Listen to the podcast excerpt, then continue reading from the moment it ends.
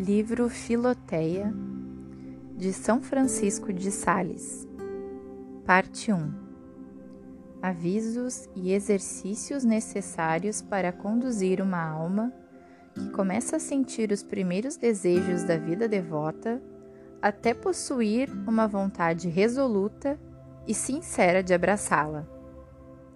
Capítulo 1 A natureza da devoção.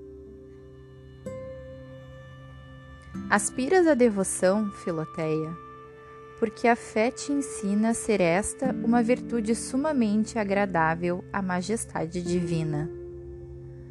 Mas, como os pequenos erros em que se cai ao iniciar uma empresa vão crescendo à medida que se progride e ao fim já se avultam de um modo quase irremediável, torna-se absolutamente necessário que, antes de tudo, procure saber o que seja a devoção.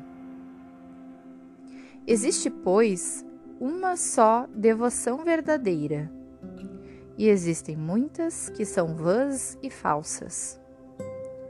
É mister que saibas discernir uma das outras, para que não te deixes enganar e não te des a exercícios de uma devoção tola e supersticiosa.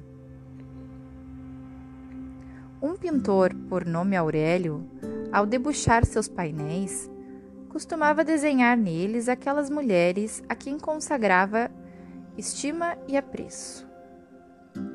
É este um emblema de como cada um se afigura e traça a devoção, empregando as cores que lhe sugerem as suas paixões e inclinações. Quem é dado ao jejum tem-se na conta de um homem devoto, quando é assíduo em jejuar, embora fomente em seu coração um ódio oculto. E ao passo que não ousa umedecer a língua com umas gotas de vinho, ou mesmo um pouco de água, receoso de não observar a virtude da temperança, não se faz escrúpulos de sorver em largos alços tudo o que lhe insinuam a murmuração e a calúnia, insaciável do sangue do próximo. Uma mulher que recita diariamente um acervo de orações se considerará devota por causa destes exercícios. Ainda que, fora deles, tanto em casa como fora, desmande a língua em palavras coléricas, arrogantes e injuriosas. Este alarga os cordões da bolsa pela sua consideração com os pobres, mas cerra o coração ao amor ao próximo, a quem não quer perdoar. Aquele perdoa o inimigo, mas satisfazer as dívidas é o que não faz sem ser obrigado à força. Todas estas pessoas têm-se por muito devotas e são talvez tidas no mundo por tais, conquanto realmente de modo algum o sejam. Indo os soldados de Saul à casa de Davi para prendê-lo, entreteve-os em conversa Micom, sua esposa, para ocultar-lhes a sua fuga. Mandou meter num leito uma estátua coberta com as roupas de Davi e com a cabeça envolta em pelos. Feito isso, disse aos soldados que o esposo estava enfermo e que presentemente estava dormindo. É esse o erro de muitos que aparentam um exterior muito devoto e são tidos por homens realmente espirituais. Mas que, na verdade, não passam de uns fantasmas de devoção.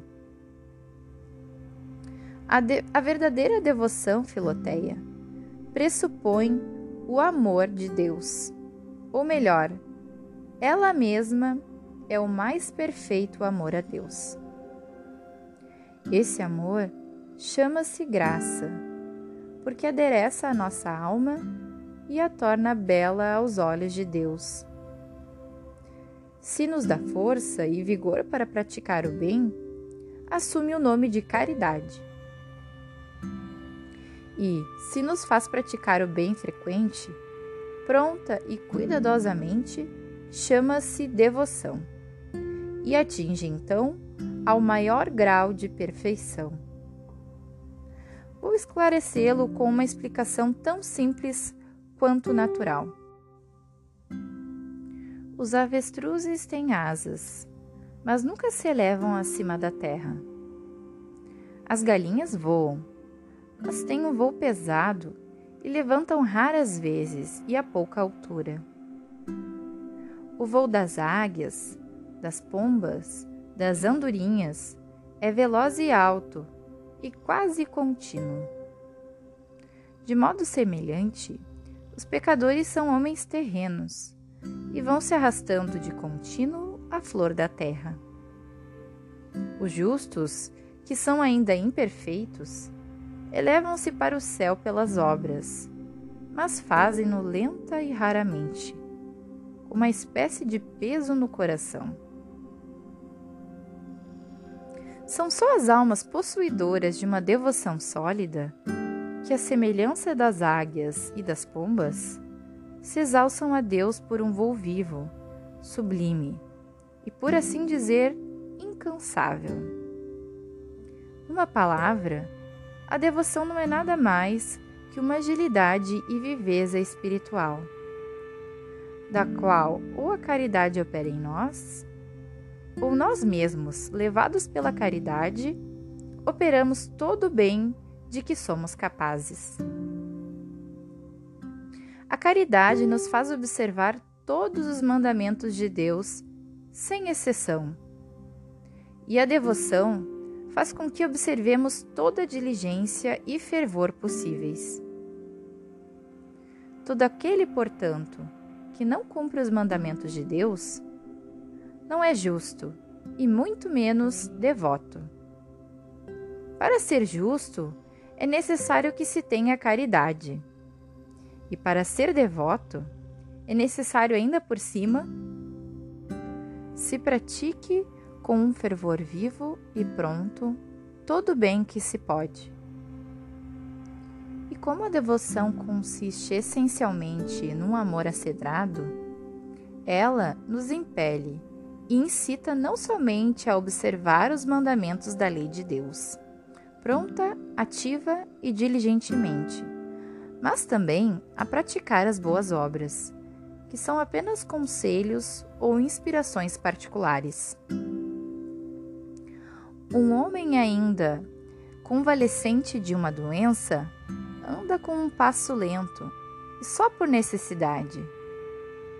Assim, um pecador recém-convertido vai caminhando na senda da salvação, devagar e arfando, só mesmo pela necessidade de obedecer aos mandamentos de Deus, até que se manifeste nele o espírito da piedade. Então, sim, como um homem sadio e robusto, caminha, não só com alegria, como também envereda corajosamente pelos caminhos que parecem intransitáveis aos outros homens, para onde quer que a voz de Deus o chame, já pelos conselhos evangélicos, já pelas inspirações da graça. Por fim, a caridade e a devoção não diferem mais entre si do que o fogo da chama. A caridade é o fogo espiritual da alma o qual, quando se levanta em labaredas, tem o nome de devoção. De sorte que a devoção nada acrescenta, por assim dizer, ao fogo da caridade, além dessa chama, pela qual a caridade se mostra pronta, ativa e diligente na observância dos mandamentos de Deus e na prática dos conselhos e inspirações celestes.